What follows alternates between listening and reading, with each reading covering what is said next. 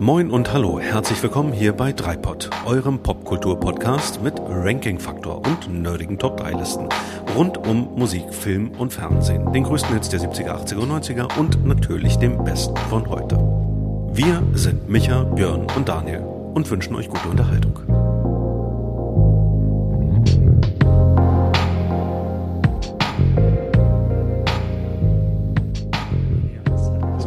Irgendwie in Stimmung bringen. Björn, du ja. hast was von der Meditation erzählt oder was die Mediation? Ich habe schon wieder gesagt. du gleich ein.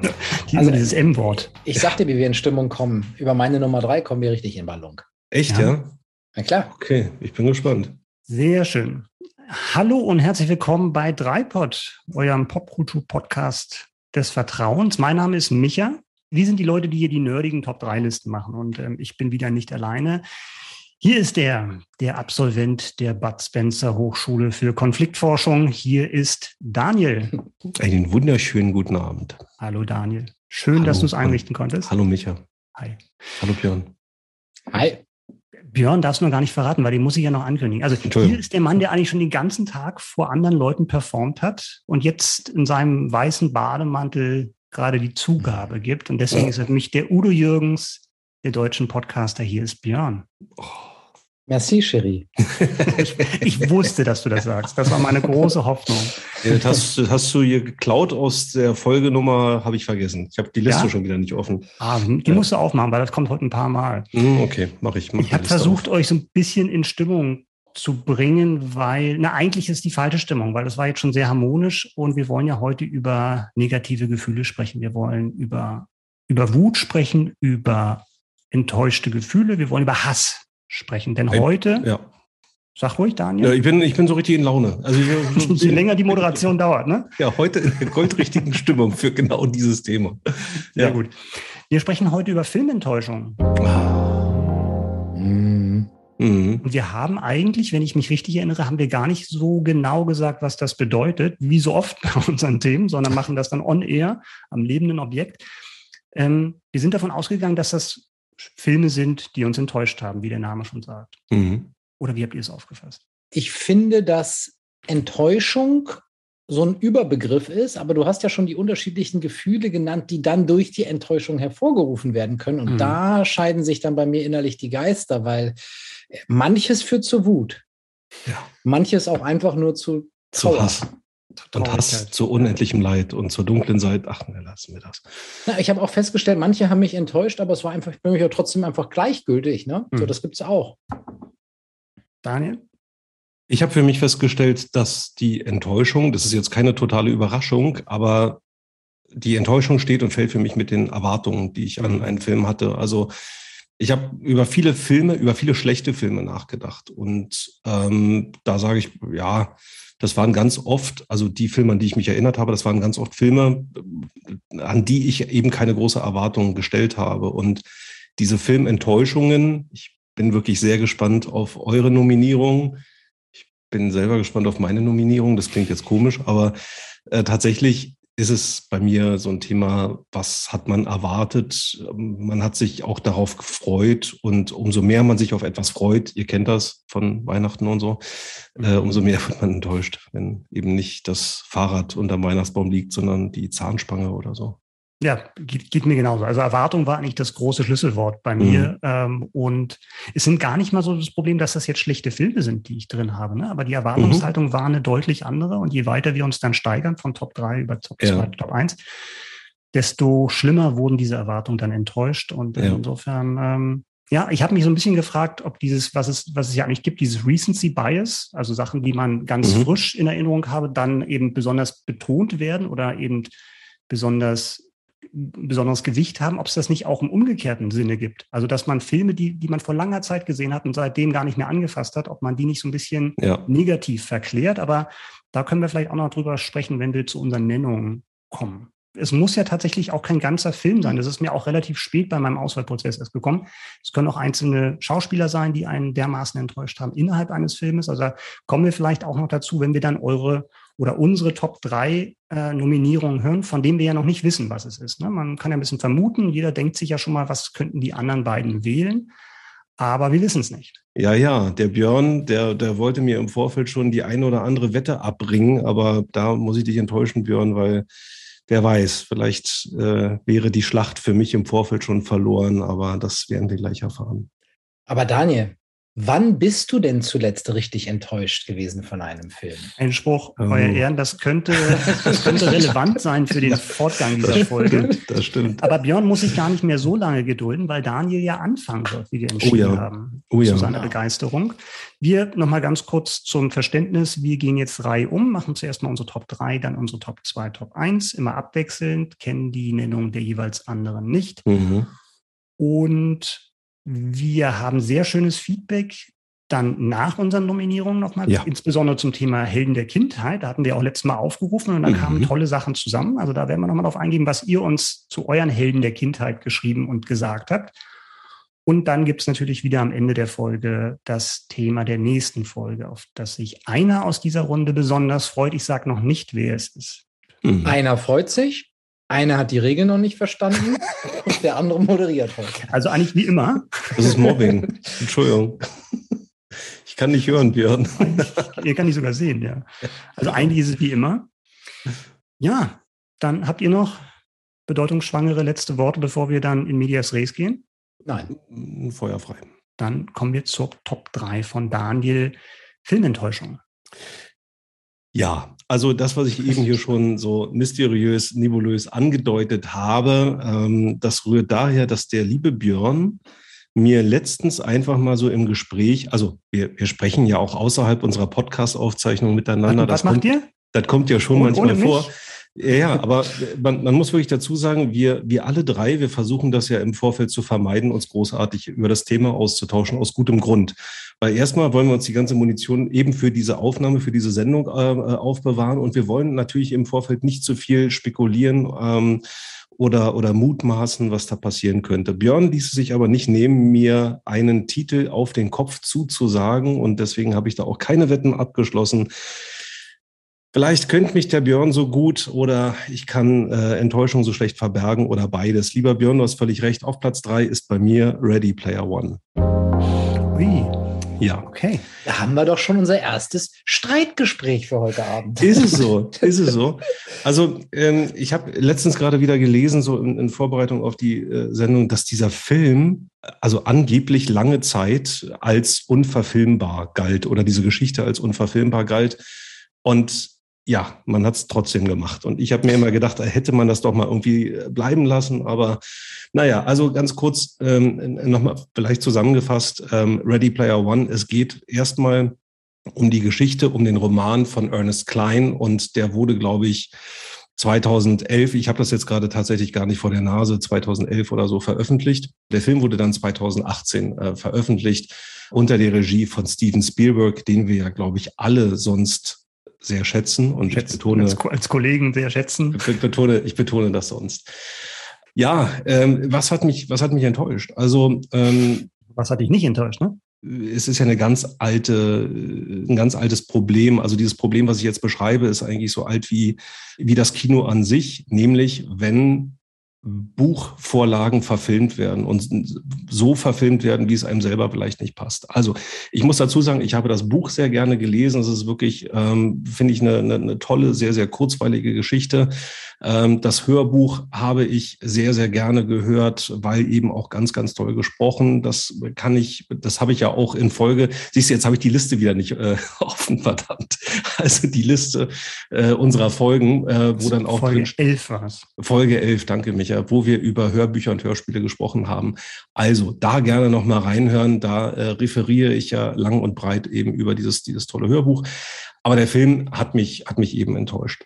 Lag es besonders an Steven Spielberg oder lag es an der Vorlage? Es lag, na, es lag an der Umsetzung. Also ich ähm, meine, dass die Erwartungshaltung so hoch war. Ne? Also klar, wenn es ein Lieblingsbuch ja. ist, dann hat man natürlich besonders hohe Erwartungen. Ach so, ja. Wenn man dann weiß, dass es jemand wie Spielberg ähm, umgesetzt hat, ne? wo du ja. gesagt hast, der hat ja bekanntermaßen halt wirklich schon Meilensteine gedreht, ne? dass da ja. natürlich ja. die Erwartungshaltung noch mal vielleicht ein Stückchen höher ist. Das stimmt, das stimmt. Also ähm, ja, es ist tatsächlich, es ist zweierlei, nämlich einmal, weil mir die Geschichte so gut gefallen hat und es ist, es ist auch eine Geschichte, die wirklich von der Vorstellungskraft, während man sie liest, lebt. Und mhm. da äh, kann ich mich noch erinnern, als ich dieses Buch gelesen habe, wirklich in relativ kurzer Zeit verschlungen, weil das wirklich toll und kurzweilig war und äh, ja nur so gespickt ist mit Anspielungen auf die Popkultur der 80er Jahre, also insbesondere der 80er. Und da sind wir schon bei dem ersten Punkt.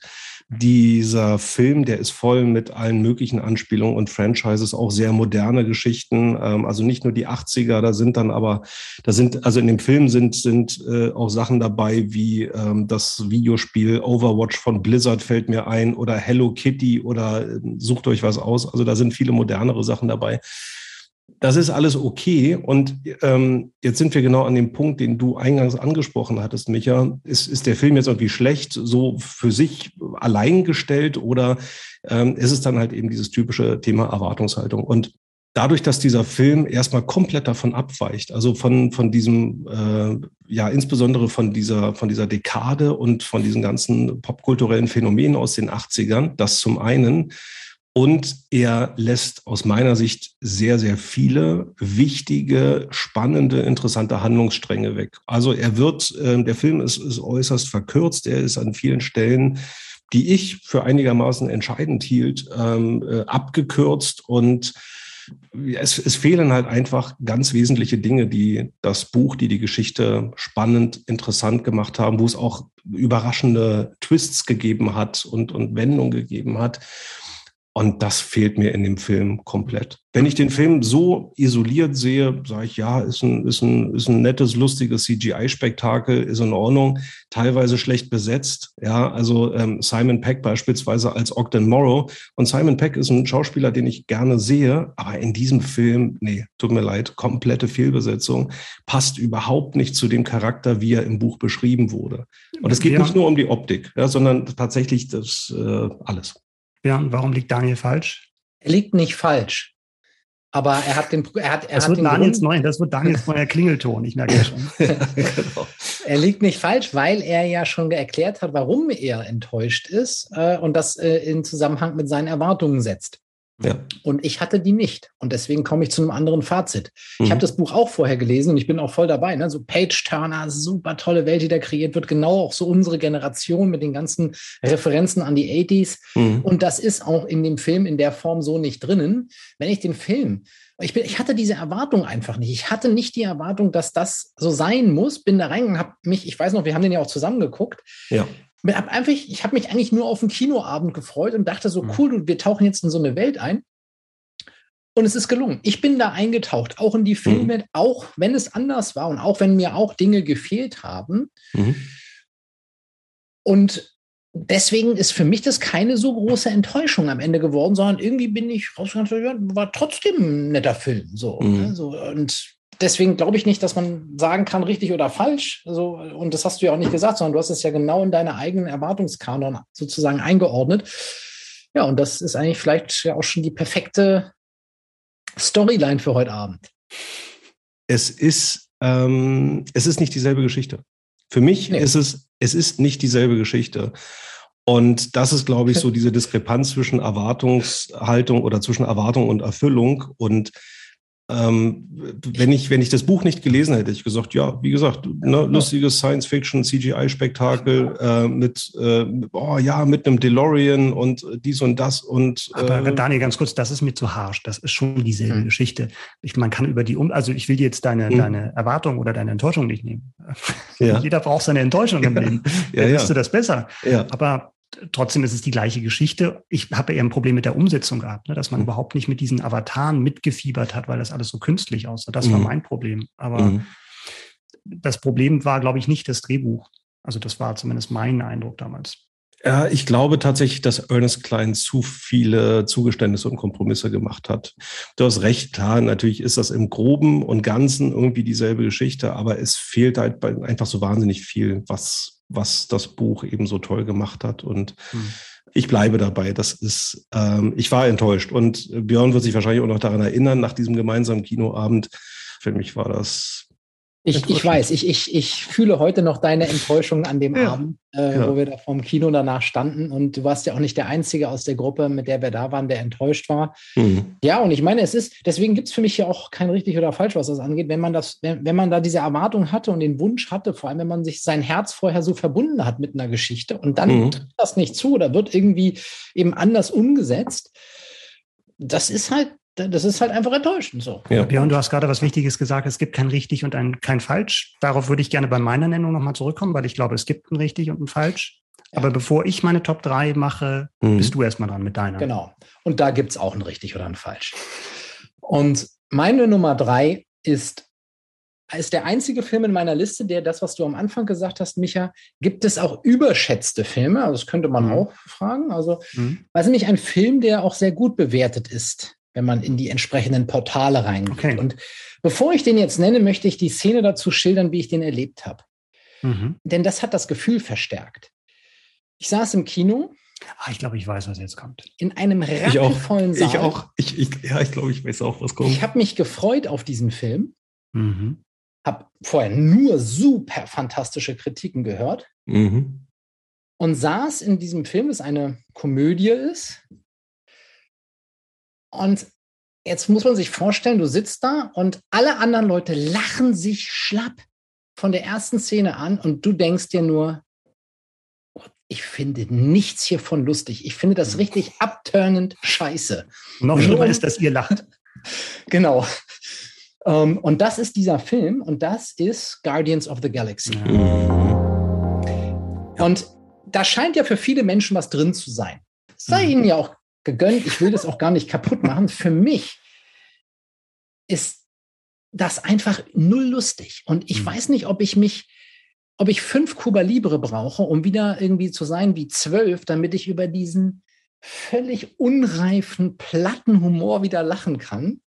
Ob dieses innere Kind an dem Tag einfach nicht da war, ob es an der, an den dünnen Charakteren lag Mhm. Zu denen ich überhaupt keine Beziehung aufgebaut habe. Das, das, die waren für mich nicht, nicht in der Tiefe ausdifferenziert. Das ist mir zu platt gewesen. Und die gesamte Story ist, des Films war jetzt auch nicht gerade ein Highlight. Mhm. Und dann bleibt halt irgendwie ein Soundtrack, der reingehämmert ist mit Liedern aus den 70er Jahren. Ja. Musik, die ich super cool finde, die mich aber selbst in dem Film genervt hat dann irgendwann. Weil es einem halt wirklich, der ganze Humor, die Musik, all das wird einem ins Gesicht gerammt. So. Ja. Und ich habe irgendwie mal das Gefühl, es, die wollten unbedingt witzig sein. Mhm. Aber wenn ich jetzt mal kurz mein, so mal die Therapeutensicht mal einnehme, Ja. glaube ich, ist das tatsächlich eine Die ist Sache. notwendig, Micha. Ich glaube, die ist wirklich. Ja. ja. Lass uns doch mal über deine Kindheit sprechen, Björn. Ja. Nein, ähm, dass das extrem stark zusammenhängt, so ist es zumindest bei mir mit der Situation, wo man schaut. Und ich glaube, es war genau richtig, dein Gespür eben das zu beschreiben, wie die Umgebung war. Weil ich bin tatsächlich der Meinung, wenn du den ein halbes Jahr später auf DVD auf der Couch gesehen hättest, hättest du, wärst du da weniger gnadenlos gewesen in der Beurteilung. Weil Das das, kann ich natürlich ja. total nerven, dass du in einem Film der eigentlich vielleicht für dich mittelmäßig ist und alle Leute gehen total ab und du fühlst dich da ausgeschlossen. Jan, was macht das mit dir, wenn du nicht ausgeschlossen fühlst? Einsamkeit. Und dieser Film hat mich einsam gemacht und deswegen ist das eine Riesenenttäuschung. Ja? Du solltest mich zum Lachen bringen, Mann. Ja. Also, falls es dich beruhigt, Björn, ich habe mich schon beim Intro weggepackt, als äh, Chris Pratt äh, zu, was war es, Hooked on the Feeling, glaube ich, diese Ja. Weltraumratte da weggekickt hat. Äh, weil, da war ich, da lag ich schon auf dem Boden. Aber ich du warst bin, einer wenn, von den Leuten? Nee, du warst Ja. nicht mit ihm zusammen. im nee, Kino, nee, ich oder? war, nein, nein, ich war nicht im, ich habe den auch tatsächlich Nee.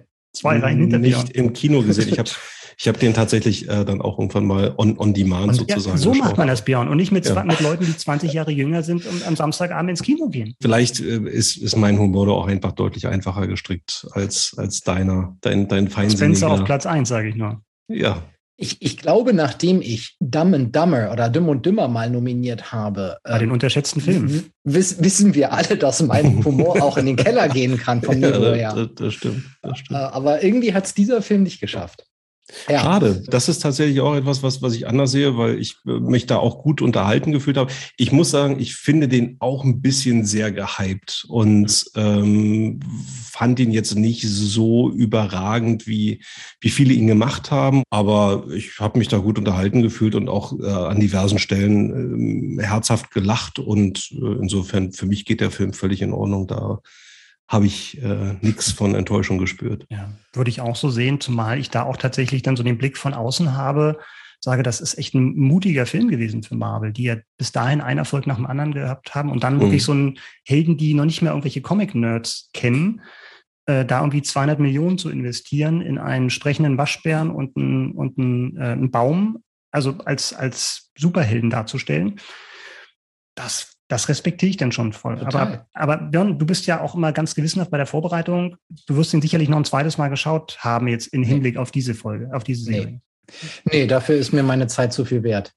Ähm, also ich bin übrigens voll und Lässt ganz bei was, du, was du gerade gesagt aus. hast. Mich, ich weiß übrigens, ich habe aber natürlich ein bisschen was recherchiert zu dem Film und das, dass die Fangemeinde auch gegenüber Leuten, die das kritisieren, ziemlich äh, empfindlich reagieren. Ne? So, Warst du ähm, in Foren unterwegs? Ja, ja, genau. Was du gesagt hast, Micha, so ging es mir nämlich auch vor dem Film. Mhm. Und deswegen kam es, glaube ich, auch zu dieser Enttäuschung. So, ich fand das Konzept auch mutig. Ich habe auch gedacht, so, wow. Ja. habe mich gefreut, weil es hieß, es gibt Anspielungen auf Star Trek, auf Star Wars, auf alle möglichen ähm, ja, Sci-Fi-Klassiker. Äh, ja. Boah, super, ich bin ja der mega Sci-Fi-Fan, ja. Mhm. Habe noch an Spaceballs früher gedacht, so, ja, so, so, so Space Trash, das ist doch total lustig. Und umso tiefer war ja der Fall. Ja.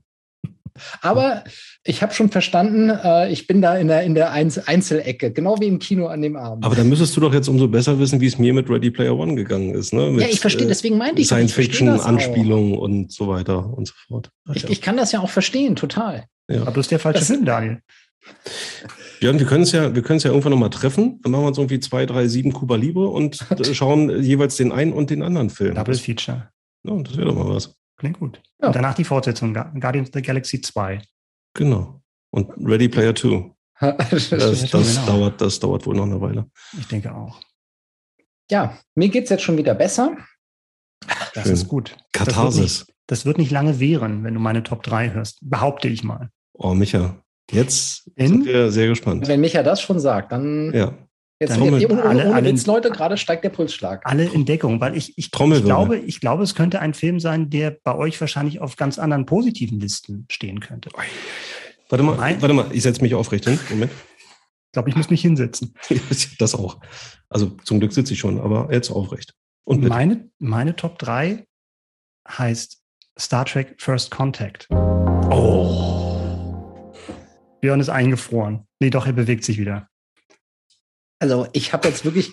Ich habe schon viel gehört. Das ist wirklich nur, das ist wirklich, das ist eine glatte Unverschämtheit. Das, also ich habe zu, zu, zu meiner, vielleicht auch ein bisschen deiner Ehrenrettung, ich habe, ich habe tatsächlich einen Star Trek-Film auf meiner Longlist. Ich auch.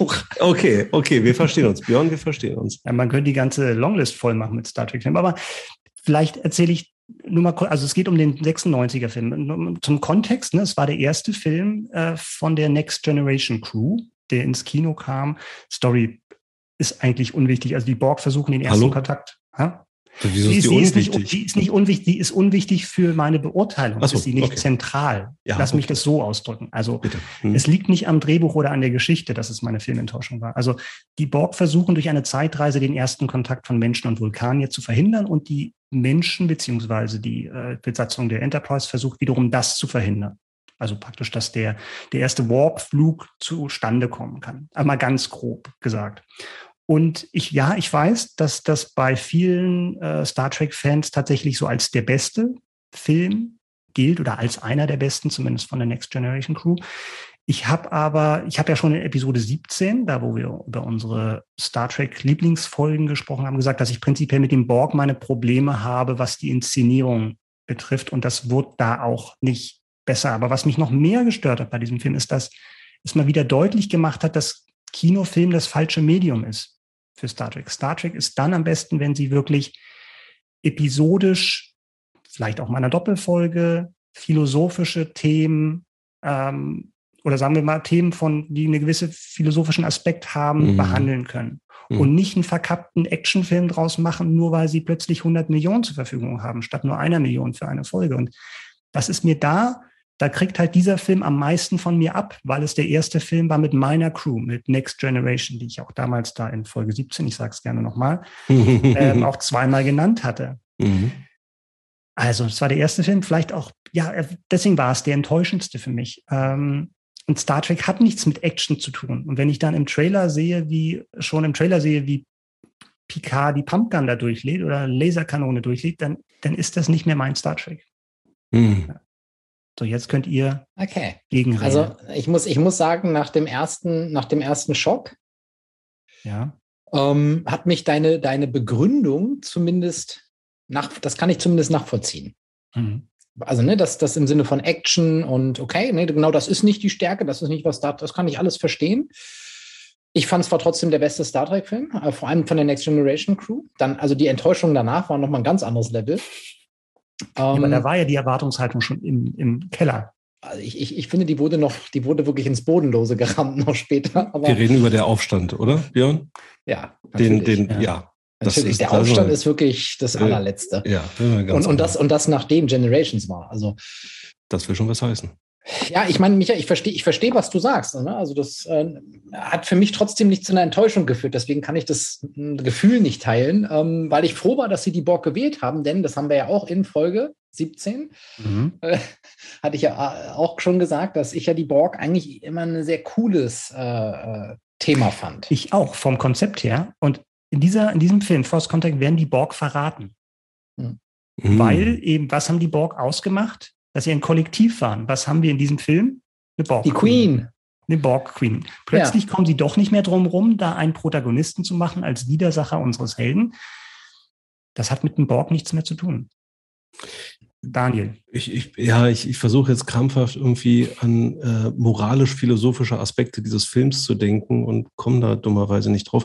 Ich sehe es trotzdem anders. Also ich, ähm, ja, ich bin da bei Björn. Das ist, ähm, wenn wir, wenn wir Star Trek The Next Generation betrachten, ähm, ist das der mit Abstand der beste Kinofilm. Mhm. Und wo ich auch sage, der geht auch storymäßig ähm, für mich in Ordnung.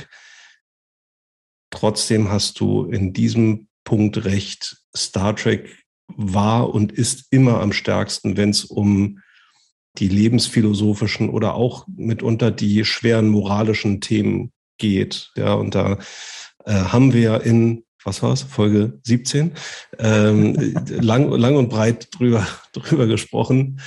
Da hast du völlig recht. Vor allen Dingen breit. Vor allem ja. Breit haben wir drüber Breit, Breit haben wir drüber gesprochen. Gab es Kuba lieber? Ähm, nee, also da, da hast du, da hast du ähm, völlig recht, dass Star Trek da wirklich am, am allerstärksten ist. Aber ich finde First Contact ähm, nicht, nicht so schlecht wie, wie du ihn gerade beschrieben hast. Aber auch da, äh, gut, da, daran müssen wir uns heute Abend, glaube ich, gewöhnen. Es ist eben die Diskrepanz zwischen Erwartung und Erfüllung. Ja. Wo Enttäuschung ist, da war ja mal Liebe. Das hat es mir, glaube ich, so oh. schwer gemacht mit dieser oh. Und ja, das könnte ich auf eine Tasse Sehr drucken, schön. diesen Spruch. Ja. Nein, aber was mich noch mit mir, mir ist nicht noch eine Sache eingefallen, und zwar, was mich besonders enttäuscht hat bei diesem Film, war die Synchrofassung.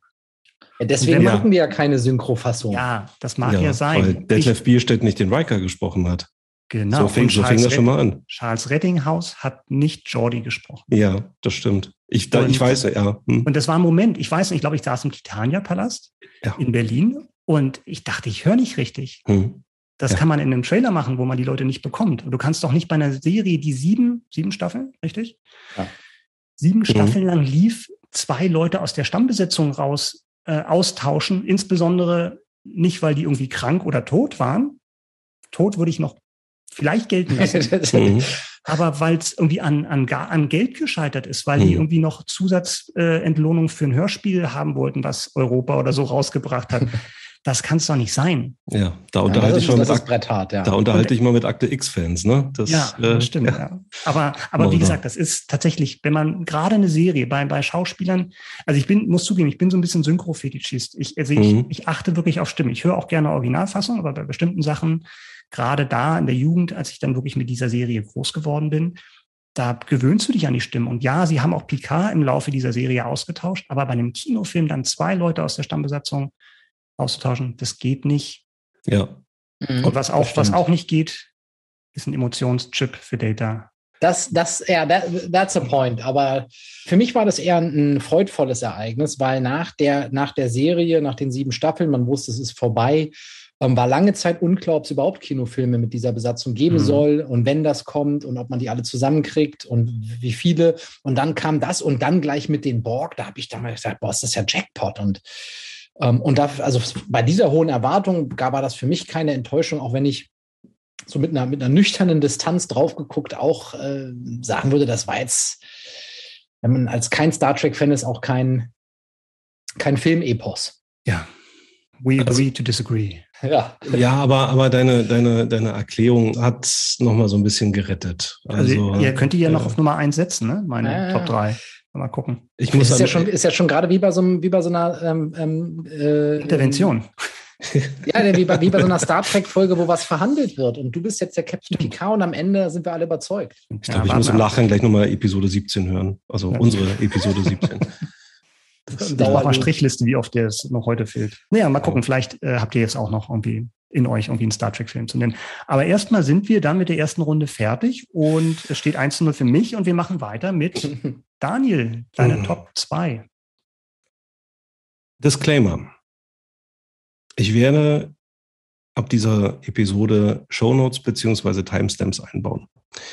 Und ich bitte nun jede Hörerin und jeden Hörer, der sich nicht von mir spoilern lassen möchte, meinen Beitrag zu überspringen, da ich über einen recht aktuellen Film sprechen werde.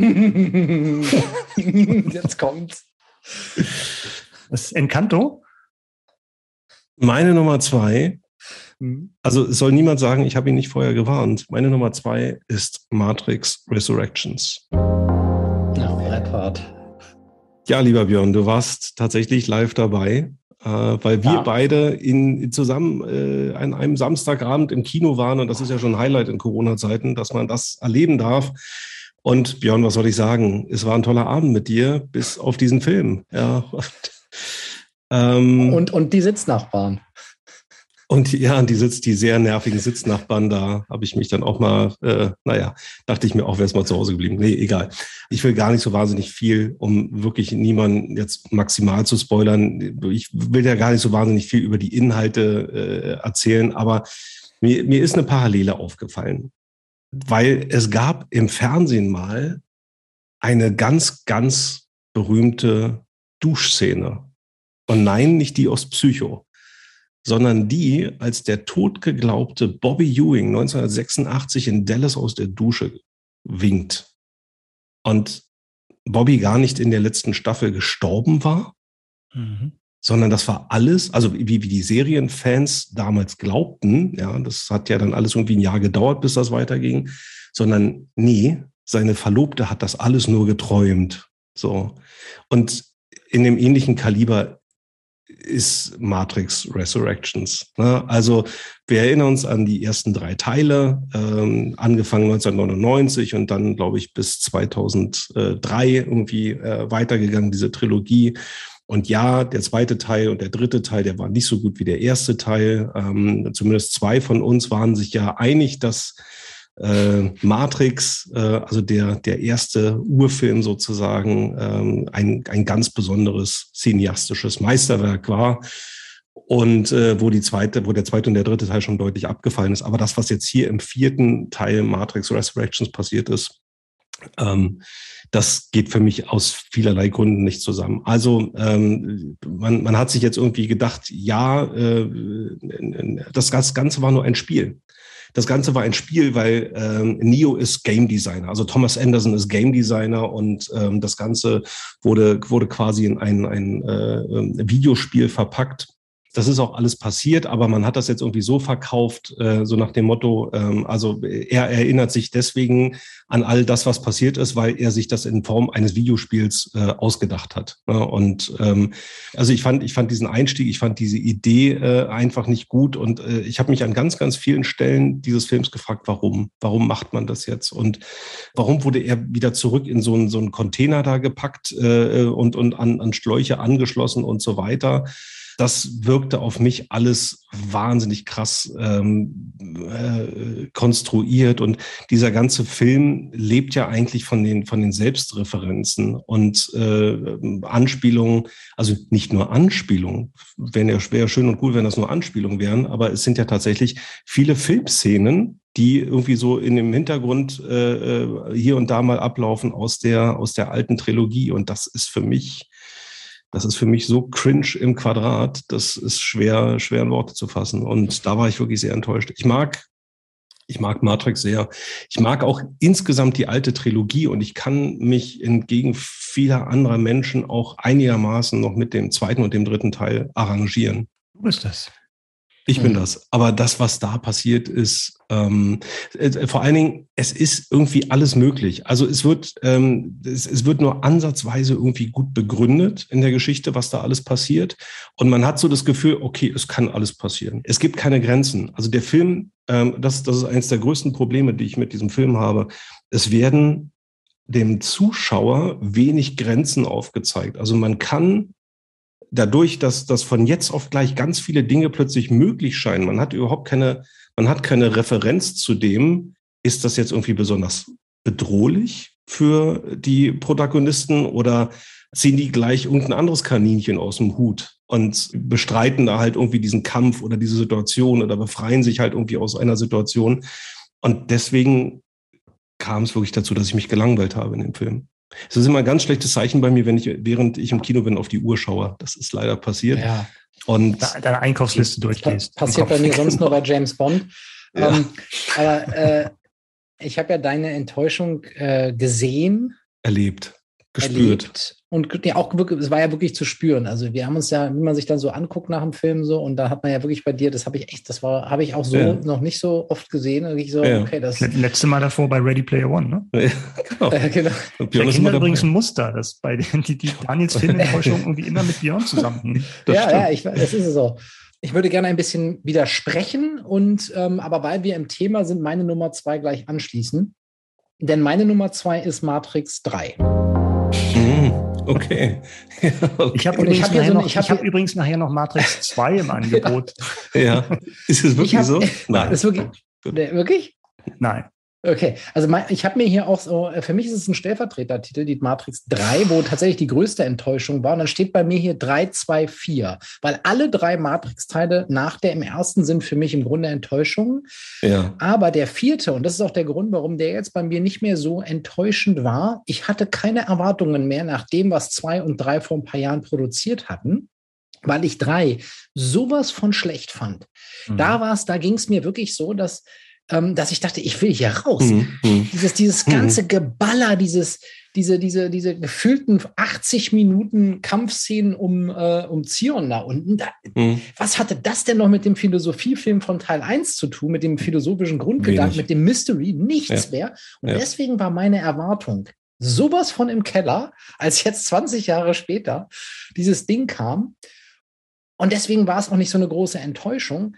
Aber bei deiner Bewertung äh, schließe ich mich voll und ganz an. Der Film war schlecht, der hatte, mhm. also vier, der hatte Plotholes ohne Ende, es bleibt mhm. völlig unerklärt, wie du sagst, diverse Dinge sind überhaupt nicht erklärt. Also äh, dann kommt so ein bisschen, was man hat versucht, das unbedingt in die 20er Jahre jetzt rein zu transferieren. Also ähm, ne, wir haben also Diversity pur, ähm, aber ohne, dass es irgendwie Sinn ergibt, sondern einfach, weil es halt ähm, gerade auch en vogue ist. Ähm, dann die Love Story mit ihm und ähm, wie heißt sie noch? Äh, Trinity. Trinity, genau. Das war schon eine harte Nummer, aber ich hatte eben keine Erwartung mehr. Die haben die, die haben die Franchise vorher schon in den Müll getreten. Deswegen äh, war, war noch Hoffnung da, aber nicht mehr viel. Ja, das kann ich verstehen. Also bei mir war dann so die Erwartung so niedrig nach zwei und spätestens nach drei, dass ich mir vier gar nicht schon gar nicht mehr angeschaut habe. Mhm. das ist nochmal die Steigerung davon. Insofern ist es ganz interessant, ne? Wenn du warst, glaube ich, wie du schon sagtest, ne? du hattest bei zwei und drei ein anderes Erlebnis als der Großteil der Menschheit.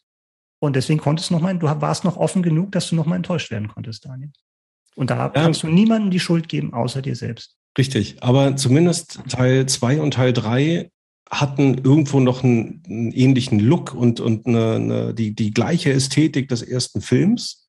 Mhm. Und sowohl in der Matrix als auch in der realen Welt war relativ klar, wo liegt jetzt irgendwie die Bedrohung und wo sind, wo sind Grenzen. Und warum reite ich so sehr darauf rum? Weil durch, durch, das, durch das Kreieren von Grenzen Spannung kreiert wird oder mhm. durch, das, durch das Kreieren von Gefahr. Ich wusste einfach im, im vierten Teil überhaupt nicht mehr, ist, ist das jetzt, ja, ist das jetzt gefährlich? Ähm, wo, wo liegt die Bedrohung? Das war alles so beliebig, das war alles so konstruiert. Wie gesagt, alles war möglich.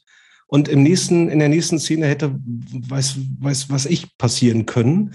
Äh, und so ist überhaupt keine Spannung bei mir entstanden, weil ich mir dachte, selbst die Kampfszenen waren irgendwie so, nee, das passte überhaupt nicht zusammen. Und dann kommt noch hinzu, der Film hat auch so ein bisschen dieses Star Wars-Problem, dass man versucht, ähm, mehrere Generationen, wir dürfen ja nicht vergessen, dass das dass 20 Jahre zwischen diesen Filmen liegen, über die wir gerade sprechen, mhm. äh, versucht wird, mehrere Generationen irgendwie zusammenzubringen. Und ähm, dann werden teilweise wirklich Szenen wiederholt. Also Neo und Morpheus kämpfen in einem computergenerierten Dojo gegeneinander äh, und, und kämpfen da Kung Fu, wo ich mir auch sage, ja, was soll das jetzt? Mit dem Unterschied, dass Morpheus eben nicht mehr von Lawrence Fishburne gedreht, äh, äh gespielt wird. Ja, vielleicht ist er zu alt und zu fett mittlerweile, ich weiß es nicht, aber ähm, es ist dann halt einfach schade und es, es raubt mir wirklich Illusion und Immersion, wenn dann auch noch Schauspieler ähm, nicht mehr dieselben sind. Und äh, auch beispielsweise Agent Smith, damals großartig gespielt, großartig diabolisch böse von äh, Hugo Weaving. Ja, und ähm, bis heute ähm, eine, eine durch und durch ikonische ähm, Fil Filmfigur. Drei Bösewichte im Film. Ja, und Jonathan Groff, Entschuldigung, Fehlbesetzung an der Stelle. Nehme nehm ich ihm überhaupt nicht ab. Und äh, auch Morpheus, gespielt von Yahya Abdul Mati, ähm, der sicherlich an anderer Stelle mal seine schauspielerischen Fähigkeiten unter Beweis stellen konnte, aber äh, völlig, völlig, also in Matrix Resurrections völlig zur Randfigur verkommt. Und Morpheus war gerade im ersten Matrix-Teil halt auch so, so, so, eine, so eine Legende. Und das, das hat der, der, dieser vierte Teil leider alles überhaupt nicht wiedergespiegelt und ähm, hat mich nicht nur nicht abgeholt, sondern mich wirklich sehr enttäuscht. Und also ich höre ich höre daraus keine klare Filmempfehlung an mich, richtig, den Teil zu, richtig, den vierten Teil zu schauen. Richtig, ja. Ja, ja aber ähm, schade, schade. Ja. Wirklich ähm, ein Film, wo man sich die ganze Zeit fragt, warum? Ja, Geld, ne? Würde ich Meine sagen. Nummer zwei. Ja. Äh, Björn, möchtest ja. du noch was zum dritten Teil sagen? Nee, alles gut. Passt. Alles aber gesagt schon. Aber es wäre ja? wirklich, wär wirklich geil, wenn ich jetzt Matrix 2 hätte. Richtig so schönen Countdown. Würde ich direkt mit, äh, mit einsteigen. Ja. Ich habe mich ohnehin gefragt, wie viele Überschneidungen werden die diesmal haben. Also die, die Frage, die, Frage, die Frage stelle ich mir ja häufig, aber gerade so bei Filmenttäuschungen, ja. wo, also wo wir ja untereinander mittlerweile auch gut den Geschmack des jeweils anderen mhm. einschätzen können, war ich dann doch was, war dann doch war anscheinend was sehr Persönliches. Also ja. mal persönlicher als andere Sachen. Ja, ja, dann würde ich nämlich zu meiner zwei, äh, Top 2 kommen und da fällt ein Name, der heute schon mal gefallen ist. Björn hat ihn genannt. Und zwar geht es um einen James Bond Film. Hm. Und Björn nickt ja. schon. Äh, ist egal welcher, ich stimme zu. Ja, so, so, so undifferenziert würde ich das nicht sehen, aber ich könnte tatsächlich mehrere nennen und das sagt schon mal eine Menge aus, weil Bond ist für mich immer noch was Besonderes. Und zwar, weil es halt nicht so, nicht so omnipräsent ist und Spin-offs. Ich habe letztes Mal nachgeschaut, von den Top 10 Filmreihen ist James Bond die einzige, wo es noch kein Prequel, kein Spin-off, noch keine TV-Serie gab. Mhm. Und das macht zu was Besonderem. Und es kommt auch alle paar Jahre nur ein neuer Film raus. Deswegen bin ich da immer gehypt, wenn ein Film rauskommt, sind auch Pflichttermine im Kino bei mir. Aber der Film, um den es jetzt geht, ist meine Top 2 und das ist Spectre aus dem Jahre 2015. Mm. Mhm. Ja. Daniel Craig. Bin ich im James Kino Bond. eingeschlafen bei. Das ein, einzige Mal, dass ich im Kino wirklich eingeschlafen bin. Ach, scheiße. Ich weiß schon jetzt, ja. dass wir Leserpost kriegen. Aber gut. Micha, ja, warum Spectre? Ja, ja, warum, genau, warum Spectre? Ähm, Story ich, also es ist halt ein James Bond-Film. Ne? Also, Dein Gesichtsausdruck hätte man jetzt in Audio ja, bringen müssen. Was, was, was soll man da groß sagen? Aber es gibt ja auch gut, aber bei dem Film lohnt es jetzt eigentlich gar nicht so viel über den Inhalt zu sprechen. Es geht eigentlich eher um den, den Bösewicht, Franz Oberhauser, gespielt von Christoph Walz. Und da kann mhm. man schon mal sagen, als man das gelesen hat, das passt eigentlich fast schon zu gut. Also es ist ein bisschen zu naheliegend, ihn als Bond-Bösewicht zu, zu besetzen, finde ich. Er spielt einen, ja, er spielt den leiblichen Sohn von Bonds Ziehvater. Also jetzt kommt irgendwie raus, nachdem Daniel Craig schon ein paar Filme gedreht hat in dieser, in dieser Sequenz seiner, seiner Filmreihe, dass er aufgewachsen ist bei dieser Familie. Und dann stellt sich am Ende dieses Films, Achtung, jetzt kommen Spoiler für Spectre, einen sieben Jahre alten Film, dass dieser Franz Oberhauser der der Drahtzieher hinter den letzten Bond-Filmen war. Und das ist ein mhm. ganz, ganz gravierender Fehler, mhm. Äh, den die Filmemacher da gemacht haben, weil dadurch musst du jetzt jemanden liefern, der besser ist als die Bösewichte der letzten Filme. Und da hatten wir Mats Mikkelsen, wir hatten Javier Bardem. Mhm. Äh, ja, und er irgendwie, er sagt dann an einer Stelle von wegen, ja, ich bin der Architekt all deines Schmerzens, James. Und das ist ein toller Satz, aber das ist völlig schwachsinnig. Weil das, das ergibt einfach keinen Sinn. Ne? Also wenn du, du ja. es zwingt dir ja auch keiner, diese Filme zu verbinden. Mhm. Aber wenn man es macht, dann muss man es halt richtig machen. Und nicht mit, mit irgendwie irgendwelchen Behauptungen und dass der das aus Eifersucht, weil er sich vernachlässigt fühlte von seinem Ziehvater, jetzt sich zur Aufgabe gemacht hat, so ein Verbrecherring, also Spectre zu gründen und dann irgendwie James Bond Leben zur Hölle zu machen. Mhm. Das ist so ein Meter mit der Brechstange irgendwie, ne? Ja, und es ja. ist, ähm, also er soll der Boss von Le Chiffre gewesen sein, von Silva. Silva einer der besten Bösewichte. Folge 1 von Dreipot hätte auch verdient gehabt. Also, das liegt nicht an Christoph Walz, er konnte wirklich ja. nichts machen. Und ja. wenn man mal die Entstehungsgeschichte von Spectre äh, sich betrachtet, das, das ging ja auch groß durch diese Sony-Hacks, also die die E-Mails, die dann an die Öffentlichkeit geraten sind. Ähm, da war dieses Problem, dass die Story überhaupt keinen Sinn ergibt, bekannt. Und das war sogar mal das Interessant, das zu lesen, weil normalerweise denkt man irgendwie, ein Drehbuchautor schreibt ein Auto und dann sagt das Studio, ja, wir wollen aber mehr Gewalt und mehr Sex und mehr Action haben. Nee, die haben gesehen von wegen, diese Liebesgeschichte, die Liebesgeschichte, auch so eine Sache. Diese Liebesgeschichte funktioniert auch gar nicht zwischen Lea Seydoux und, und Bond. Mhm. Das mhm. ist so Hanebüchen und, und dann macht die ja beim nächsten Film auch noch weiter. Also, Insbesondere wenn du halt in diesem, in diesem Daniel Craig-Film ja schon irgendwie das perfekte Bond-Girl mit Vesper Lind, also Eva Green, gehabt hast. Mhm. Und da siehst du im Vergleich schlecht aus. Aber naja. Und dabei fing der Film so gut an. In Mexico ja. City mit dieser Actionsequenz. Ja, also ein ja. One-Take ganz lang. Das ist das, da bin ich schon, also diese, diese, diese endlosen Actionsequenzen. Das ist, das ist, das ist das, was mich in allen James Bond-Filmen seit Jahren am meisten abstößt. Mhm. Und die kannst du alle austauschen gegeneinander, ob er mit einem Hubschrauber fliegt, ob er mit einem Motorrad unterwegs ist, ob er mit irgendeinem Auto unterwegs ist. Es sind jedes Mal fünf, gefühlte 50 Minuten am Stück Verfolgungsjagden. Aber du weißt ja nie, aber, ob James Bond überlebt. Das ist genau der Punkt. Aber, aber, es, aber es war nie anders, Björn. Also da deswegen muss man. Deswegen mag Björn ja auch James Bond nicht.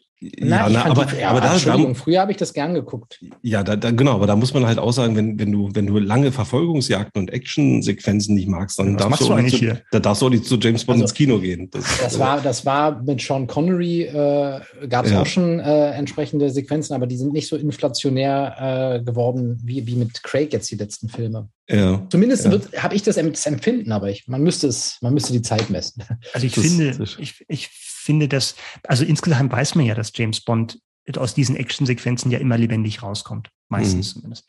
Ja. Aber trotzdem geht es ja darum, wie du es dann schaffst, dass man sich trotzdem fragt als Zuschauer, wie kommt er denn raus aus so einer aussichts, äh, aussichtslosen Situation? Das ist ja eigentlich das Spannende, was man machen kann. Und da gibt es natürlich, finde ich, gibt schon Qualitätsunterschiede, wie James mhm. Bond-Filme das angehen. Und der macht es hier denkbar schlecht. Mir ist auch außer dieser Anfangssequenz mit diesem Helikopter-Duell über Mexico City und diesem Massenauflauf da in Mexiko, ist mir auch kaum was im Gedächtnis geblieben. Also was spontan kommt an Actionsequenzen von diesem, von diesem Film. Und ja. es ist wirklich, die hatten zuerst die Actionsequenzen und dann haben sie sich irgendwie ein Drehbuch irgendwie an den Haaren herbeigezogen. Und ähm, ja. Das beruhigt mich ein bisschen, dass du das sagst, Micha, weil ich habe ernste Erinnerungslücken, wenn es um diesen Film geht. Also ich habe den gesehen und. Was mit dem ähm, Schnee nochmal, mit dem Flugzeug, durch so eine Scheune durch? Bist du da sicher? Ja, doch. Also ich, ich weiß tatsächlich auch, ich habe den nicht im Kino gesehen damals, sondern auch irgendwie im, im, äh, bei irgendeinem Streaming-Anbieter. Aber hm. ähm, der ist nicht hängen geblieben, so gar nicht. Und also ich könnte, ich könnte tatsächlich auch gute ähm, James Bond-Filme mit Daniel Craig benennen, so ist es nicht. Also ja, es, es, gibt, zwei, es gibt zwei kann man benennen. Ja, ja, es, ähm, ich, ich, mag, ich mag auch Daniel Craig als James Bond, aber bei Spectre ist mir tatsächlich nicht wirklich viel im Gedächtnis geblieben. Und ich hätte das, was du jetzt gerade gesagt hast, nicht so zusammenbekommen. Da, hm. ja. Die, die Story-Zusammenfassung, die ich gerade gegeben habe. Richtig, richtig. Nee, ja, ja, und das, äh, das, das will ja auch schon was heißen, ne? wenn man sich das, so gar nicht das ist ja, das ist ja auch so ein Beispiel, äh, irgendwie, es gibt dann wieder diese berühmten Folterszenen. Das heißt, mhm. ähm, Blofeld, wie er dann heißt, versucht, James Bond in so einem Hightech-Stuhl zu foltern, indem er mit ihm, ihm mit einem, mit einer ganz modernen Methode versucht, einen Teil seines Gehirns zu löschen, nämlich der Teil, der ihn an seine Freundin, an seine Geliebte erinnert. Mhm. Also, dass sie aus seinem Gedächtnis gelöscht wird. Mhm. Und ein paar Filme vorher. Was macht Le Chiffre von wegen, sagt auch mehr oder weniger wortwörtlich, er versteht gar nicht, dass Leute so Hightech-Sachen brauchen zum Foltern. Es ist so einfach, Menschen mhm. unbeschreiblichen Schmerz zuzu, äh, zuzufügen mhm. und schneidet bei so einem Stuhl unten das, äh, die Sitzfläche raus. Das heißt, Bond sitzt nackt da mhm. und dann nimmt er ein Tau und haut das von unten dagegen. Gegen alles, was da hängt. Aua. So geht Folter. Mhm. Aber wir reden schon, wir reden schon zu lange über einen Film, der es eigentlich nicht ja. verdient hat. Diese 48 Minuten, 148 Minuten gibt mir niemand mehr zurück in meinem Leben. Deswegen können wir auch gerne weitermachen. Ich glaube, Matrix Resurrections ist genauso lang. Ein Zufall? Fragezeichen. 148 Minuten tatsächlich. Na, wirklich? Ja. Wir sind da einer riesigen Sache Ohne Witz, glaube ich. Ohne Witz, 148. Das ist, nur, das ist eine Hollywood-Verschwörung. Aber, aber, aber, Daniel, wie, wie ja. viele Minuten hat deine Top 1? Zu viele. Ich überlege gerade, Björn, du bist, warte mal, du bist in Matrix. Matrix war deine Nummer eins? Nee, meine Nummer zwei war Matrix 3. Okay, gut. Dann bin ich, äh, ich, ich, Daniel kommt schon wieder mit der Reihenfolge durcheinander, aber okay, wenn ich dran bin, dann sage ich dir jetzt, lieber Micha, dass meine Nummer eins ganze vier Minuten länger ist, nämlich 152 Minuten okay. aus dem Jahr 2017. Und es ist ich hatte mich ein bisschen darauf gefreut, dass ich vielleicht diesen Begriff heute als erster bringe, aber Björn war vor mir dran. Es ist ein Stellvertretertitel. Es ist Star Wars Episode 8, die letzten Jedi. Oh, okay. Aha, okay. Und eigentlich, eigentlich könnte ich das wiederholen, was ich über Matrix gesagt habe. Es ist auch so ein Film, bei dem man sich fortwährend fragt, warum?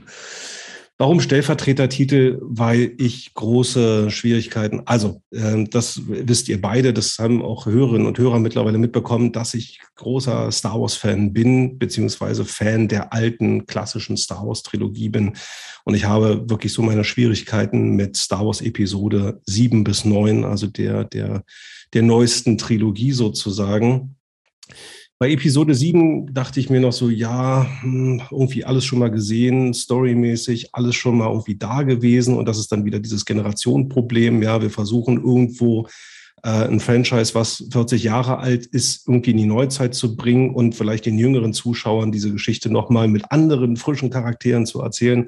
Ansonsten ist da wirklich ganz, ganz viel Ähnlichkeit äh, äh gewesen.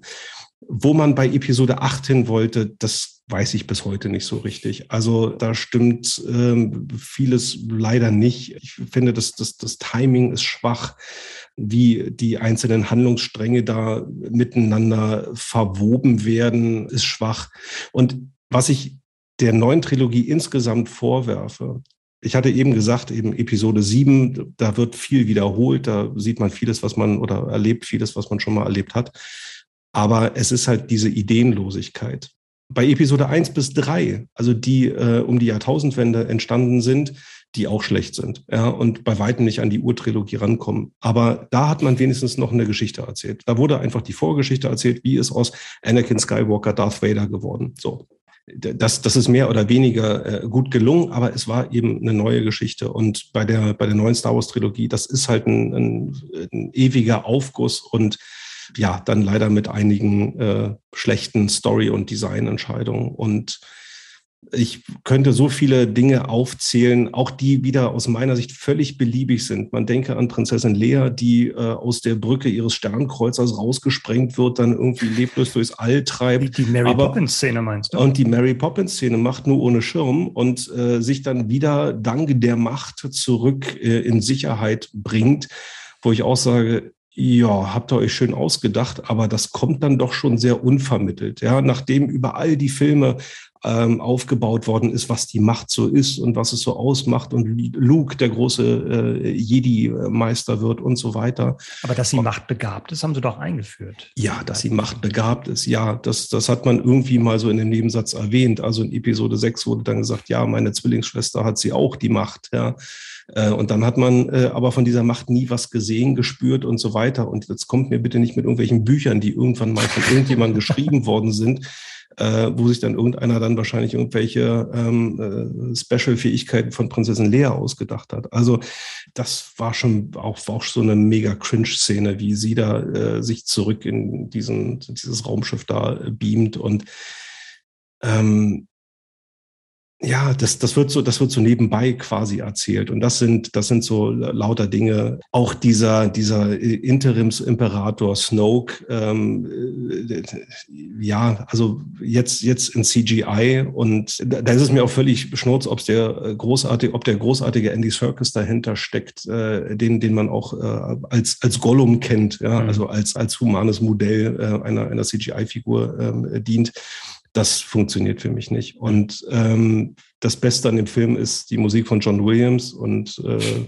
ja, damit, ja, ist eigentlich, damit ist eigentlich alles über Episode 8 gesagt. Also ich würde das bei weitem nicht so drastisch formulieren. Also ich hätte das jetzt nicht als Filmenttäuschung bei mir gehabt. Was man mhm. dem Film allerdings anmerkt und was es frustrierend macht, ist, dass es anscheinend zu wenig Absprachen zwischen den Filmemachern der einzelnen Teile dieser Trilogie gab. Also vielleicht doch gar keine, vielleicht doch gar keine. Das kann ich nicht glauben, wenn man irgendwie weiß, wie Disney das plant, aber ja, das, ja. also diese Szene von Luke, wo praktisch der sieben, Episode 7 endet und Luke ist auf dieser Insel und mhm. das dann irgendwie fortzuführen, indem er das Lichtschwert auf fast komödiantische Weise wegschmeißt, das kann man nur irgendwie als Fuck you an den an den Regisseur vor dir irgendwie verstehen. Also ja. der Regisseur von Acht ist ja auch gleichzeitig der Drehbuchautor.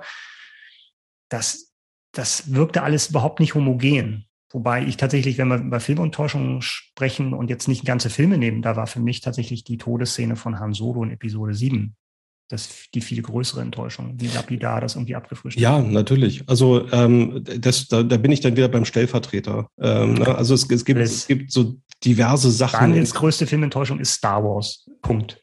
Äh, ja, alles, alles, was dann. Und ich habe die, ich habe die letztens, wie ihr beide ja auch wisst, ich hatte euch das ja irgendwann mal mitgeteilt, ich habe die letztens mhm. mal wieder gesehen. Ja, ich, ich fühle mich da dann auch ein Stück weit unterhalten und die haben auch ihre Momente, die Filme. Aber mhm. und da bin ich dann bei dem Punkt, wo ich sage, jeder Film für sich genommen äh, ist okay, kann man sich anschauen. Aber insgesamt, wenn es darum geht, wirklich ähm, ein, eine Art Heiligtum fortzuführen, ja, mhm. da habe ich wirklich große Erwartungen, Schrägstrich Hoffnungen gehabt, dass man das irgendwie hinkriegt, insbesondere nachdem auch Episode 1 bis 3 ja damals kritisiert worden sind und bei weitem nicht das Niveau erreicht haben, wie man sich es gewünscht hätte. Da hätte man auch viel daraus lernen können, hat man nicht. Umso größer war meine Enttäuschung interessant, dass du mit den Enttäuschungen immer so ein bisschen später dran bist als, als ich zum Beispiel. Bei mhm. Matrix ja auch. Mhm. Da war ich schon früher enttäuscht. Ich war auch bei sieben enttäuscht. Ähm, auch gerade nachdem ich ihn nochmal gesehen habe. Björn, du hast gerade als Daniel in so einem Nebensatz die Prequels kritisiert hast, hast du schon gelächelt. Ich äh, habe ja nicht so viel Herzblut, haben wir ja letzte Folge gerade erst mm. drüber gesprochen, in, in mm. Star Wars. Um, ähm, und deswegen ist die Fallhöhe halt eine andere. Mm. Ja. Ähm, ich fand die Filme eigentlich alle so, eigentlich so wie Daniel es auch gerade gesagt hat. Ich habe die alle im Kino gesehen und fand die eigentlich eine gute Unterhaltung. Mhm. Und ähm, da ich, da ich eben diese Erwartung, da sind wir wieder bei dem, bei dem großen Thema der heutigen Folge, da diese Erwartungshaltung halt Erwartungsmanagement halt da ist. Ja, und ich meine, Daniel hat ja schon gesagt, für ihn das Heiligtum, ich meine, das Heiligtum ähm, äh, kann ja fast schon gar nicht mehr erfüllt werden. Äh, so, ne? so, da, da ist ja die Fallhöhe quasi gigantisch.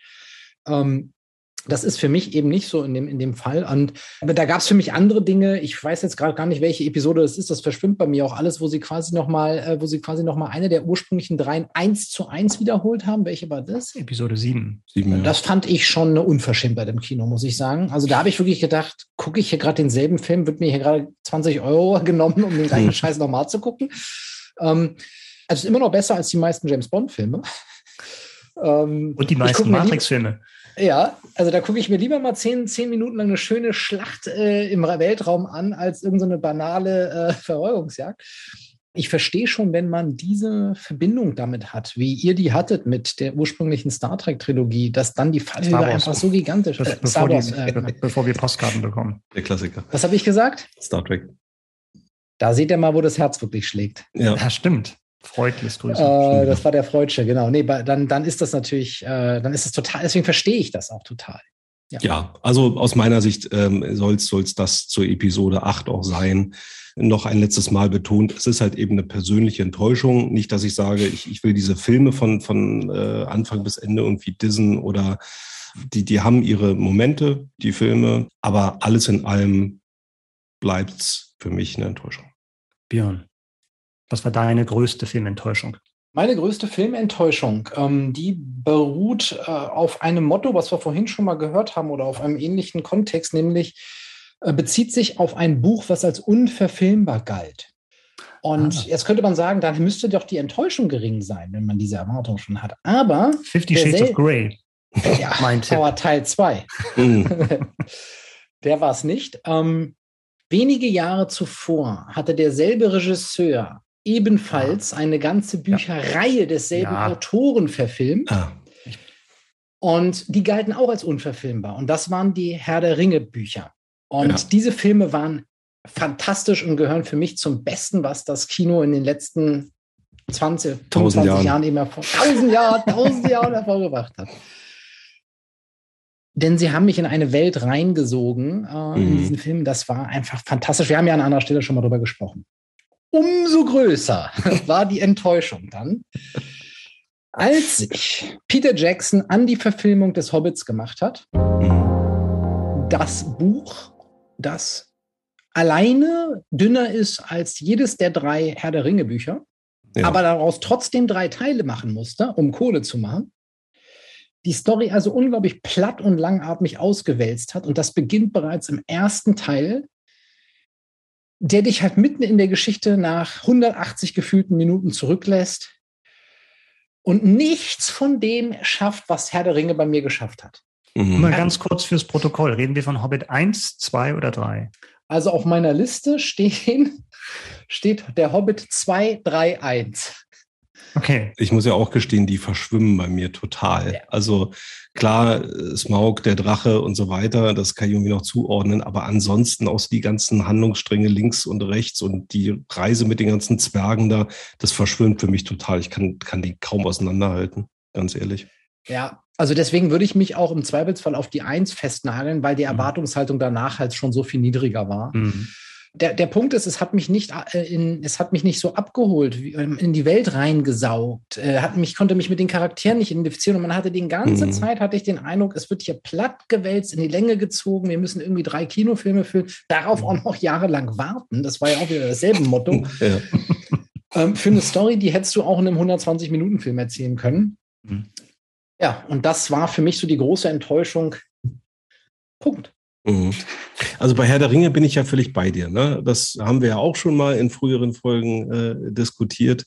Äh, da waren wir dann auch mal bei den äh, Weihnachtstraditionen, äh, wo, wo ich das, glaube ich, mal mit Herr der Ringe erwähnt hatte. Und da bin Folge, ich, bin ich Folge 8 war das übrigens. Dankeschön, Micha. Da, auf, sehr dich gerne. Ist, auf dich sehr, ist Verlass. Sehr gerne. Auf dich ist Verlass. Du hast de, deine, deine Moderation heute voll im Griff. Das finde ich gut. Aber der Hobbit ist tatsächlich nicht so eine krasse Enttäuschung. Da ist dann wieder so eine, so eine emotionale Komponente, die bei dir da offensichtlich auch stärker wirkt aber fand ich insgesamt auch schwach. Also vor dem Hintergrund kann ich es kann ich's nachvollziehen, weil ich weiß auch, es hat mich nicht, es hat mich nicht gepackt. Mhm. Herr der Ringe hat mich gepackt, hat mich auch ja. so, wie du es gesagt hast, so eingesogen. Es war so, es, es war ja auch außerordentlich, wie diese, diese großartige Welt von Mittelerde ähm, cineastisch umgesetzt war. Ich, ich weiß noch, und weil ich weiß, ich habe damals, ähm, bevor die, die Trilogie kam, Herr der Ringe, habe ich tatsächlich nochmal alle drei Bücher gelesen und ich dachte, saß im Kino und dachte, boah, ja, genau so habe ich es mir vorgestellt. Also ein bisschen übertrieben, aber es hat ja. so, so gut gepasst und es passt bis heute sehr, sehr gut. Und der Hobbit, äh, hat, das hat mich nicht mitgerissen, gar nicht. Mhm. Ich glaube, es war auch nicht nur die Geschichte, die plattgewalzt wurde und ausgeweitet, ausgeweitet und ausgeweitet wurde mhm. für, für, aus Kommerzgründen, sondern auch die Machart. Ne? Und das, ja. das, was früher noch wirklich echte Effekte, und mit früher meine ich halt die Herr der Ringe-Trilogie, was da noch mit echten Effekten und echten Locations gemacht wurde, wirkte alles sehr viel künstlicher. Ja. Mhm. Sehr viel mehr mhm. CGI ja. benutzt, was ja eigentlich untypisch ist für Peter Jackson, zumindest in der Phase der Karriere, wo man, äh, wo man eben das noch zu, zu schätzen wusste, dass da jemand tatsächlich eben als Herr der Ringe gemacht wurde, eben sich nicht, eben nicht diesen George Lucas Weg gegangen wurde und äh, ist, das alles im Computer zu machen, sondern mhm. tatsächlich vor Ort zu drehen mit vielen echten Requisiten, mit vielen echten Masken. Ne? Und das war mhm. zum größten Teils dann beim Hobbit weg, obwohl es der gleiche Regisseur war. Und das macht es dann irgendwie doppelt ja. bedauerlich. Ja. ja. ja. Die Erwartungshaltung bei mir war halt sehr hoch. Nicht? Mhm. Also so wie die Herr der Ringe-Filme, äh, die Erscheinungsdaten fest im Kalender eingetragen waren, war das dann beim Hobbit auch. Und ich hatte ähm, mich halt super darauf gefreut, auf diesen Kinobesuch, an dann in der Astor Lounge natürlich äh, reserviert, äh, ne, damit man das möglichst zelebrieren kann über drei Stunden, das schön was bei trinken kann, sich reinsaugen lassen kann in diese Abenteuerwelt äh, nach Mittelerde und dann zack war das bei dir eine Enttäuschung, die sofort dann nach dem Film da, da war? Manchmal dauert es ja auch, gerade wenn der Hype so groß ist, dass man ja. sich so ein bisschen mittragen lässt, mhm. insbesondere wenn vielleicht Euphorie in, im Kinosaal war. Bei mir war wirklich so Leere danach. Ich war wirklich so, dass ich mhm. dachte, wow, krass, das, das war jetzt der Hobbit Teil 1, irgendwie mitten in der Geschichte auch hängen geblieben. Kaum, also die Handlung war ja auch für 180 Minuten oder was das war, kaum vorangekommen in dem Sinne, wenn du mhm. das vergleichst. Dass jetzt noch mal zwei Jahre warten, bis das ganze Ding ja, auserzählt ist. Hm. Also da hatte ich schon direkt danach, das weiß ich noch, eine ziemliche Leere so. Hier war wirklich nur noch Enttäuschung. Das war wirklich Traurigkeit mhm. und schade, mhm. das ist, das, das wird es nicht nochmal geben, dieses Gefühl von, von Mittelerde. Das ist, it's over. Ja, so, mhm. und äh, over, Guardians of the Galaxy, das war eher Wut. Was soll der Scheiß? Ihr wollt ihr mich verarschen? So und so. Das sind so die mhm. unterschiedlichen Gefühls. Nee, ich, das kam bei mir übrigens später bei Star Wars. Mhm. Also unmittelbar mhm. danach weiß ich auch noch, okay, man, man kommt so ein bisschen, man ist schon irgendwie so ein Stück weit euphorisiert, weil bei Star Wars ist es ja wirklich so, die, die Leute jubeln im Kinosaal schon, wenn das, das Lucasfilm-Logo. Fanfare auch. Bei der, bei, ja, bei der, bei der ich meine, Fanfare. Man ist ja, ich meine, genau. wir, Entschuldigung, wir haben ja, ja, diese Zeit durchgemacht, wo es ja. gefühlt Jahrzehnte keinen Star Wars-Film gab. Das heißt, du warst ja. dankbar, dass überhaupt jemand noch Star Wars-Filme gedreht hat. Ja. Das stimmt. Da ist man dann wirklich noch so ein bisschen, ein bisschen euphorisiert, weil man hat Star Wars im Kino gesehen, wow. Mhm. Äh, und es kam dann tatsächlich erst später, wo, wo das dann so ein bisschen eingesackt ist. Das war, mhm. ja. Da ich, der, der Faktor Zeit ist nicht, ist nicht unerheblich, das stimmt. Mhm. Wie ist es denn bei dir, Micha? Bei mir ist ganz anders. Bei, bei deiner Nummer eins, ist das, ging das ganz schnell? Das ging Oder ganz hat schnell. Das, hat das gedauert? Nee, das war, das war ganz, das ging ganz schnell, weil ähm, es war das Jahr 2000 und ich sage einfach mal, wie es ist. Meine Top 1 ist der Film Mission Impossible 2. Ich, wir kriegen Leserpost, ja. verdammt. Ja, ja, ja. Ja, ja mhm. gerne. Ja. Bring it on.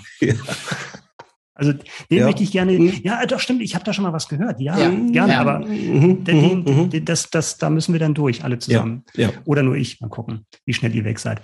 Ich weiß noch genau, also ich, ich liebe den ersten Teil und darüber haben wir ja auch schon äh, ja. darüber gesprochen in unserer Tom Cruise Film äh, Folge, Folge 7, 007, mhm. interessanterweise. Und ich, war, ich fand den so gut, den Film, ähm, dass ich als feststand, dass es einen zweiten Film geben wird, im Kino, und es war der einzige Film, wo ich das jemals gemacht habe, im Kino die Augen geschlossen habe, wenn ein Trailer zu diesem Film kam. Also ich war in einem anderen Film drin und ich wusste, okay. jetzt kommt der Mission Impossible. So krank war ich also ja. die Augen geschlossen habe, habe also nur den geilen Soundtrack von dem Biscuit äh, gehört. Übrigens sehr, sehr geile Version von dem berühmten Stimmt, ähm, ja. ähm, Mission Impossible Theme. Mhm. Aber dann habe ich den Film auch gesehen im Kino. Ja, Story, es geht um Killerviren und es geht um übergelaufene IMF-Agenten. Dougray Scott spielt die zweite Hauptrolle, den Bösen. Und ähm, das Problem, und äh, das, das größte Problem ist, glaube ich, dass John Woo Regie führt bei diesem Film und nicht mehr Brian De Palma. Ja. Ähm, der, man hätte schon ahnen können, als man äh, Face Off gesehen hat, 97. Yeah, baby. mhm. wobei, wobei Face Off, ich habe noch mal drüber nachgedacht. Der Film hat sich ja selbst nicht ernst genommen. Es war so over the top, dass es auch, ähm, also es ging ja um, um, um Travolta und, und Nicolas Cage, die die Gesichter tauschen. Also schon eine völlig irrwitzige Idee, aber total ernst gespielt und damit schon wieder irgendwie komisch. Aber da hätte man schon misstrauisch werden können. Das wäre, das wäre eigentlich ein guter Guilty Pleasure Film gewesen, also für unsere Folge 16. Aber mhm. wir wollen ja nicht über Face Off springen. Wir wollen ja bei Mission Impossible 2 springen. Also John Woo, das ist eigentlich dieser Film, Mission Impossible ist eigentlich ein Verbrechen gegen die Menschlichkeit. Der hätte eigentlich danach ein paar Jahre Berufsverbot bekommen müssen. Und in Hollywood hat er auch nicht mehr viel gedreht, muss man dazu sagen. Das ist, glaube ich, auch mhm. der einzige Regisseur aus dieser Reihe, der nie gebeten wurde, nochmal eine Fortsetzung zu drehen. Ja. Das Problem ist aber nicht die Story, sondern tatsächlich diese Umsetzung. Also wenn ich schon sehe, wie John Woo irgendwie die Zeitlupe auspackt, mhm. äh, Nebel mit Trockeneis und dann diese scheiß Tauben. Tauben. Tauben. Tauben. Tauben, mhm. ganz wichtig. Also wenn man, wenn er, wenn er will, dass es dramatisch wird, dann fliegen irgendwelche Tauben mhm. Hoch. Mhm. Ich meine, das kannst du einmal machen, aber nicht in jedem gottverdammten Film. Ja. Und diese Action-Szenen, wenn ich sehe, wie die beiden aufeinander losfahren mit beim Showdown mit Motorrädern aufeinander losfahren und dann hochspringen, sich im, im Sprung dann praktisch umarmen, mhm. hätte ich jetzt fast gesagt. Also sie kämpfen dann miteinander, dann kämpfen sie im Sand weiter, dann hat Tom mhm. Cruise eigentlich schon verloren, dann kickt er seine Pistole, die vor ihm liegt, aus dem Sand nach oben, um sie zu greifen und zu schießen. In Zeitlupe. In, in Zeitlupe. Also ja. ich will nicht, ich will nicht sagen, dass Mission Impossible 1 irgendwie ein Dokumentarfilm war. Also da flog, da flog auch ein Helikopter in den Ärmelkanal-Tunnel rein. Mhm. Also bitte nicht falsch verstehen. Aber was John Woo. Ja, geht das nicht? Ich weiß es nicht. Das Nein, wird, wird eng. ja, aber der, ja. Ich habe tatsächlich damals gedacht, das war ja kurz nach Matrix. Ja. Ja, stimmt. Ist das, ist das jetzt, und, und der Matrix war ja ein Ultra-Erfolg wegen auch genau dieser Zeitlupen-Szenen, ähm, mhm. dieser Ultra-Slow-Mo. Ist das jetzt hier das, was, muss das jetzt in jeden Scheiß hier reinkommen, überall so, ne? Ja.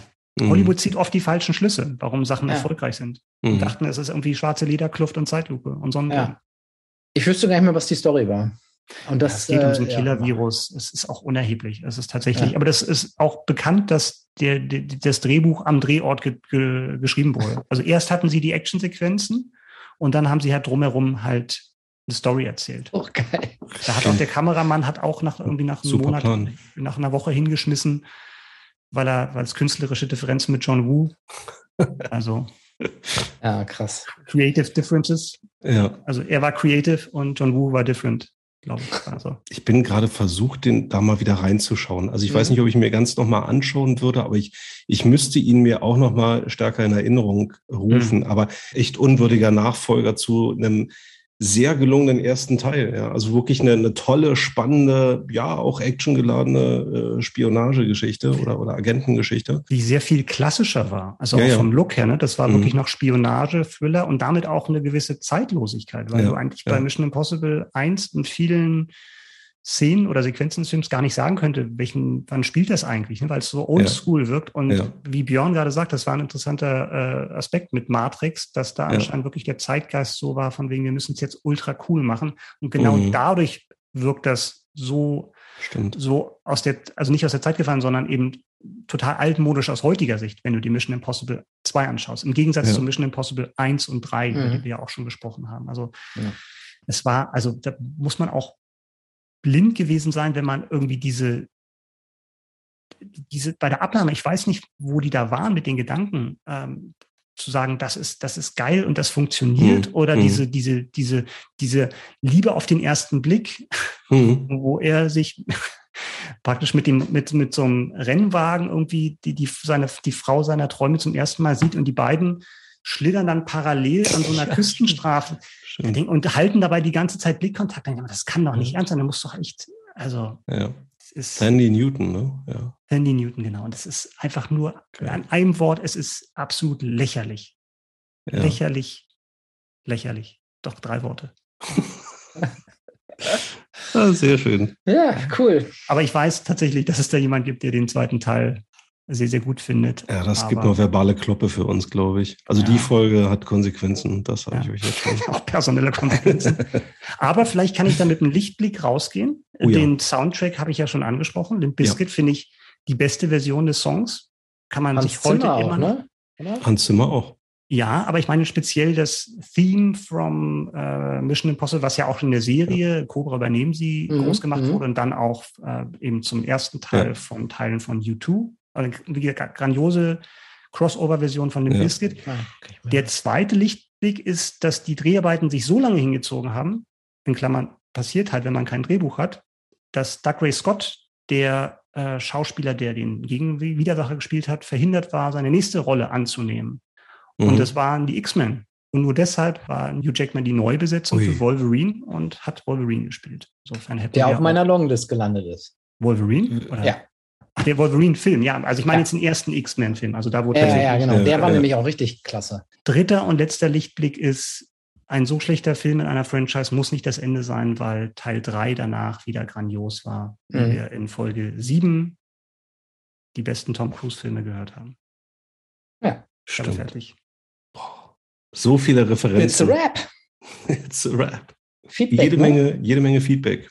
Ja, In dieser Folge haben wir noch freundliches Feedback. Die nächste Folge Ja. könnte das anders werden. Mal gucken. es ist ja alles persönlich.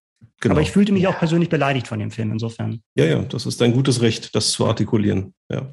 Björn, willst du anfangen mit dem Feedback? Machen wir. Und zwar zu unserer Folge mit unseren Top 3 Kindheitshelden. Ja, das scheint es dem einen Mm. oder anderen angetan zu haben. Das freut uns natürlich sehr, denn da gab es viel Feedback zu. Ähm, unter anderem einmal von Matthias, You're on the mic with Mike, Mhm. der gesagt hat, Skandal. Wie kann es nicht, wie kann es denn sein, dass ihr nicht meinen absoluten Kindheitsheld genannt habt, nämlich Winnetou und Old Shatterhand? Mhm. Das waren seine. Kindheitshelden, äh, die äh, stets für Gerechtigkeit einstehend gegen Schurken und Banditen unterwegs waren. Natürlich, ich, I feel you, kann ich nur sagen. Äh, Ja. und der Matthias, der hat genau wie wir dann nämlich diese Szenen damals mit seinem Cousin nachgespielt und musste an die Wäschestange gekettet symbolisch Schläge kassieren. Ei, ei, Ja. ei. Und äh, er hat uns auch ein paar Filmenttäuschungen schon mitgegeben. Also mit, hat nach vorne geblickt Mhm. äh, und gesagt, ja, auch wenn ich gesteinigt werde, Matthias, das weißt du, wie wir uns fühlen, aber Pulp Fiction ist für ihn eine große Filmenttäuschung gewesen. Ich habe gerade ganz, schlecht, gerade ganz schlecht verstanden. Was hast du gesagt? Ja, genau. Es klang Äh, wie Pulp Fiction. es ist Pulp Fiction. Okay. Ja. Und jetzt muss Daniel sich auch nochmal festhalten, für ihn auch eine große Filmenttäuschung, Inception. Ja, da bin ich auch dabei. Ich anders, aber gut. Ja, genau. So. Ebenfalls Feedback gegeben hat uns Manuel. Ja. Manuel, du hast uns geschrieben, deine Top 3 Helden der Kindheit. Auf Platz 3, Cold Silvers. Jawohl. Yes, Longlist. Baby. Richtig. Auf Platz 2 warst du ganz bei Daniel mit Bud Spencer. Ja, der und auf Geschmack Platz der Mann. 1. Und wie durch einen Zufall habe ich es gerade vor ein paar Tagen wieder im Fernsehen gesehen. Marty McFly. ja, ja, sehr gut. Sehr gut. wer hätte es Da wäre ich, wieder, sagen da wär ich wahrscheinlich wieder eher bei der Jugend gewesen, aber Ja. da, da, waren wir uns ja schon in der Folge einig, dass da die Grenzen natürlich auch fließend sind. Kindheit, Jugend und so. Indiana Jones. Was des einen Kindheit ist, des anderen Jugend vielleicht. Übrigens, Indiana Jones 4 war auf meiner Longlist bei den Filmenttäuschungen. Ja. Das ist nur am Ja. Das komische Aus- Königreich aus- der Kristallschädel oder wie das Aus, ist. aus gutem Grund. Ja. Ich, ich habe auch noch ein, ein Feedback von Henning, der hatte seine Platz 1 geschrieben und zwar Captain Future, ja, natürlich. sehr gut. Also, Kindheitshelden jetzt. Ja. Oder genau, Filmenttäuschung. Nee, da gab es noch keinen. Auch Longlist. Genau, Longlist auf alle Fälle gewesen bei mir. Ähm, ja, nee, es geht um die Kindheitshelden. Also Ja. äh, Henning hat Captain Future und dann habe ich noch Post von Nikolas bekommen. Viele Grüße an dieser Stelle. Und zwar hatte er auch auf Platz 1 Winnetou gehabt. Hm. Ja. Und Hm. mit dem habe ich ein bisschen hin und her geschrieben und der meinte auch, ja, es ist interessant, dass Winnetou so eine Sache ist, die mehrere Generationen tatsächlich als Kindheitshelden äh, beschreiben können. Ne? Also man, Ja. das ist ja seit den 60ern die Filme, also könnte wirklich dann mehrere Generationen beeinflusst haben und ja sogar noch vorher mit den Büchern, also wer das da vorher angefangen hat, was ja letztendlich dann auch Popkultur ist, also eine ganz spannende Wahl. Auf Platz zwei hat er Jack Holborn, Daniel, Mm, sehr schön. Wunderbar. fand ich auch. Sehr Äh, gut. Sehr gute Sache. Also die Ja. ZDF-Weihnachts- Und äh, auf Platz 3 Mehrteiler. Patrick Packard. Nee, habe ich dann, habe ich dann ja. äh, Silas. gehabt. Nee, nicht, das, darauf kommt ihr nie. Platz drei fällt völlig aus, der, aus dem Rahmen, denn es ist, gehört zum Bereich Musik und da kommt man auch nicht drauf. Es ist Gianna Nannini. Oh yes. Ui. Ja, krass. Okay. Habe Ja, ich mal also- live in Italien gesehen sogar. Großartig. Im Konzert oder im Einkaufszentrum? Im, Im, Konzert. Im Konzert. Ich äh, hatte mal äh, das große Vergnügen in einem ganz kleinen Ort in, in Norditalien. Da sind äh, eben neben Gianna Nannini äh, auch Jamiroquai und Elton John aufgetreten. Oh. Ja, ja, das ist ein, ein Festival in Barolo in, in Norditalien. Mhm. Und Gianna Nannini war mit dabei was ich cool fand, weil ich hatte die damals, ähm, weiß nicht, das ist jetzt irgendwie sechs, sieben, acht Jahre her, aber ich habe die bestimmt seit den 90ern nicht mehr wahrgenommen in mhm. Deutschland. Mhm. Und dort äh, war jeder Italiener um mich herum total textsicher. Da mhm. wurde jeder Song aus vollstem Halse mitgegrölt. Also war cool, war ein schönes Erlebnis. Mhm. Ja, das war's, ne? Dem Feedback. Dann hätten wir jetzt eigentlich nur noch die Pflicht, das Vergnügen zu sagen, worum es nächste Folge geht. Ja. Erklärt und, mir nochmal ganz genau die Regeln. Genau, jetzt für dich, also nicht nur für die Hörer, sondern ja. auch für Daniel. Wir sagen ja, Daniel, mit. was, was beim nächsten Mal die Folge ist. Wir ja. wählen nächste Mal unsere Top 3 deutschsprachigen Songs. Jetzt kommt's ab 2000. Ab, ab dem Jahr 2000. Okay, okay. Ab 2000. Also ab dem 1.1.2000. 2000. Genau. Okay. Ja, das kriege ich. Das kriege ich Björn hin. grinst. Das kriege ich hin. Ja, warum ja, machen wir das? Nur weil, weil Björn sich nicht festlegt. Ja, das müssen wir, glaube ich, das müssen, das müssen wir, glaube ich, nächsten Mal erklären, warum wir ja. diese Jahrtausendwende gewählt ja, haben, was wir gewählt haben. Denkt mal drüber nach, Leute. Genau. Ja, wenn ihr dann einsteigt in die Recherche, werdet ihr merken, das ist ein ganz dickes Brett, was wir da bohren müssen. Ja. Genau, also wir würden uns natürlich besonders freuen, wenn ihr dann schon rechtzeitig für die nächste Folge, also am besten so schnell wie möglich in euch gehen, überlegen, was sind eigentlich bei euch diese deutschsprachigen Songs, die euch seit der Jahrtausendwende begleiten, bewegen, begeistern.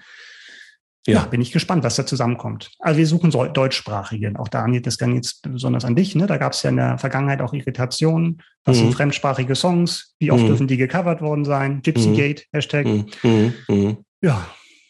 Also Deutsch im Original und keine Coverversion. Jetzt frag mich nicht, was mit Falco ist. Ne? Wenn, jetzt, jetzt komm nicht mit, mit My Way auf Deutsch, äh, also von Roland Kaiser Jung, oder so. Harald Junke hat es doch gemacht. ja. ja. aber, der Refrain aber, war dann aber, wieder in Englisch. Aber nicht, den, nicht, nicht nach 2000. Das äh, ist eher unwahrscheinlich, dass er das, naja. Sonst. Ich wollte noch, ich muss noch eine Longlist-Sache raushauen, Leute. Ja, ja bitte. Hangover. Oh. Oh, oh, oh, oh, oh, oh, oh, Hangover war, war doch eine Nominierung von Micha mal. Das war doch auch mal. Also das machst du auch nur, um mich zu ärgern. Nee, nee, Hangover, Hangover fällt für mich in dieselbe Kategorie ein. Need to, need to be 12 again. Micha, Micha macht sich Notizen. Ich glaube, das, ja, wird, irgendwann, das wird irgendwann backfeiern, Björn. Nee, also das, das ist, die hatten wir in Folge 4 bei den unterschätzten Filmen, habe ich Siehst die du? Fortsetzung. Sogar Hangover ja. 2 ist keine Enttäuschung, Björn. Ja. Hangover 3 können wir drüber reden, aber das, 1 und 2, auf die lasse ich nichts kommen. Um es nochmal zu betonen, das war die Folge, wo Björn Dumm und Dümmer nominiert hat, ne? Ja, weil er aber auch das Thema nicht verstanden hat. Und ich würde selbst das kam, dann das kam sagen, ja später raus. Dumm und Dümmer ist auf jeden Fall ein besserer Film als Hangover. Das ist Äpfel oh, und Birnen. Ja. Ah, ich glaube, wir sollten Feierabend machen. Ja, genau. Super. Danke. Danke. Oh, Scheiße. Okay, Super. wir, wir machen das noch. Danke. Nein, nein, nein, nein, nein, nein. ja. Warum nicht mal so? Ja, lassen wir so. Tschüss. Ciao. Schön. Zwei Stunden Vorbereitung super. Wofür? Damals,